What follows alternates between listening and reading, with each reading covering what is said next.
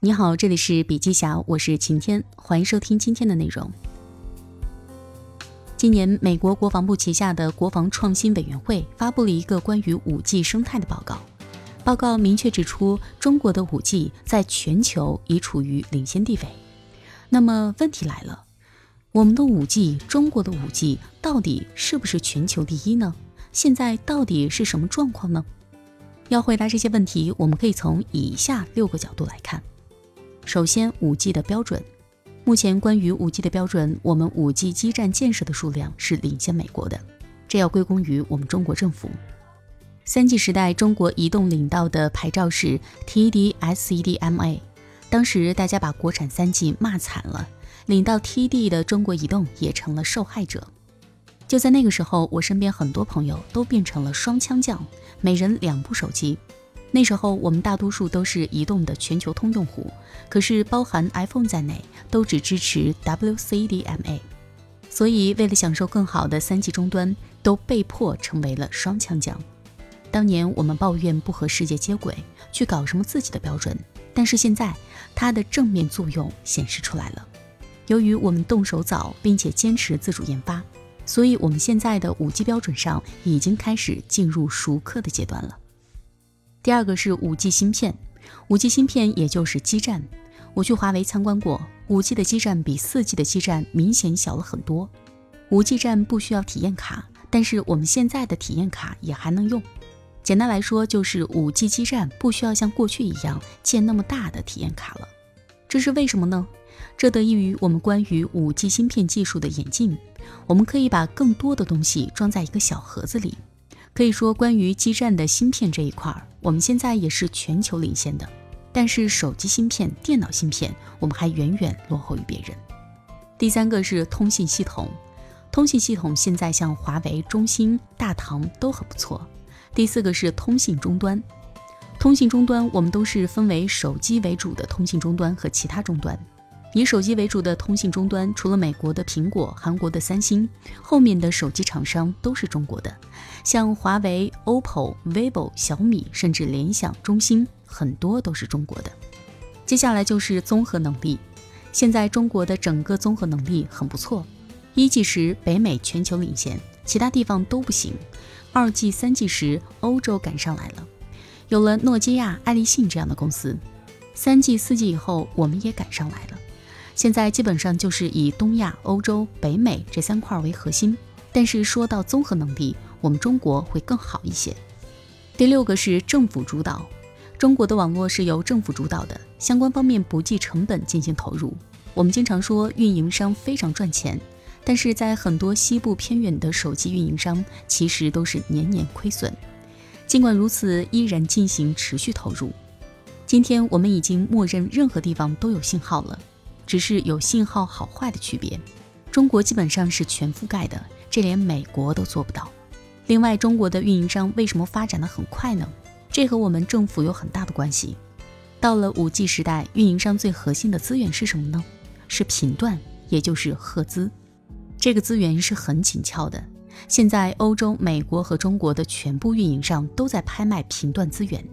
在欧洲，要拿到 5G 的频段资源，折合成人民币相当于一百多亿人民币。但是欧洲没钱，所以发展的慢。我们中国更多的是以租赁的方式来处理的，按年缴费，这就很容易支付了。当然，这和中国的运营商都属于国企有一定的关系。那么接下来我们就来说一说五 G 普及后的未来的样子。五 G 呢包含以下五大特点，首先是高速度，高速度这个很好理解，不需要多讲。比如说你下载一个电影只需要一秒钟，根本不需要等半天，眼巴巴的看着进度条。第二个是低延时，低延时是五 G 的一个重要特点，它的延时能够达到四 G 的十分之一到二十分之一左右。五 G 的到来对于无人驾驶、自动驾驶是一个极大的推动。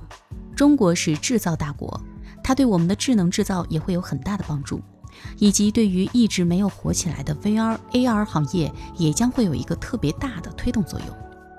第三个就是泛在网，泛在网是什么意思呢？字面理解就是网络无处不在，到处都有。今天虽然说我们的网络部署已经很好了，但是还是有很多网络盲点。比方说地下车库，大多数的地下车库信号都不好，有的甚至没有信号。这样的话还怎么自动泊车呢？怎么样通过 app 叫车出来呢？没有信号，相关的一切都无从谈起。第四个就是低功耗。目前功耗是 AR 发展的一个重要因素。我们的智能可穿戴设备至今已经发展了六七年，大家此刻身上的智能设备基本上不超过一件。为什么呢？因为充电很麻烦。但是我们又很需要智能装备，比如说智能眼镜、智能皮带、智能鞋子等。如果耗电太快，每天晚上睡觉前都要给他们充电，烦都烦死了。就说现在日常离不开的手机、智能手表，哪天晚上睡觉前不需要给他们充电呢？目前无论是 4G 的解决方案，还是 WiFi 解决方案，都太耗电了。第五个是万物互联，未来我们有三张网。除了二 C 消费互联网、二 B 产业互联网以外，我们还有二 T 互联网。由于以上几个特点，会促进我们的万物互联进入一个迅猛发展的状态。比方说低功耗方面，它就可以解决很多问题。过去为什么我们的万物互联做不好呢？那是因为耗电问题解决不了，没有随时随地充电的基础设施，根本互联不起来。五 G 来了以后，它将是一种更好的解决方案。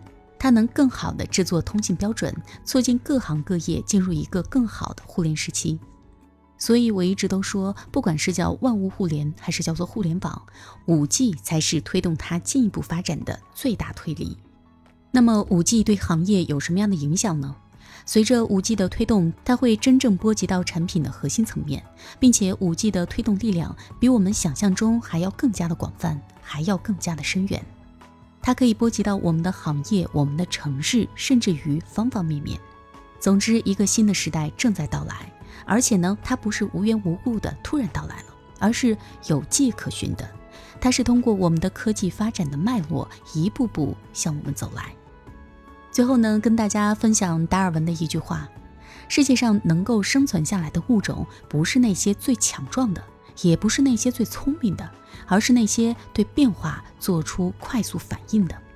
所以，面对五 G 这样的机会，传统企业一定要抓住，想尽办法与其进行结合，往上靠。想要长期互联，就必须与它结合。五 G 到来以后，希望我们能够思考自己的工作、所处的社会、所在的企业和行业将会有什么样的机会。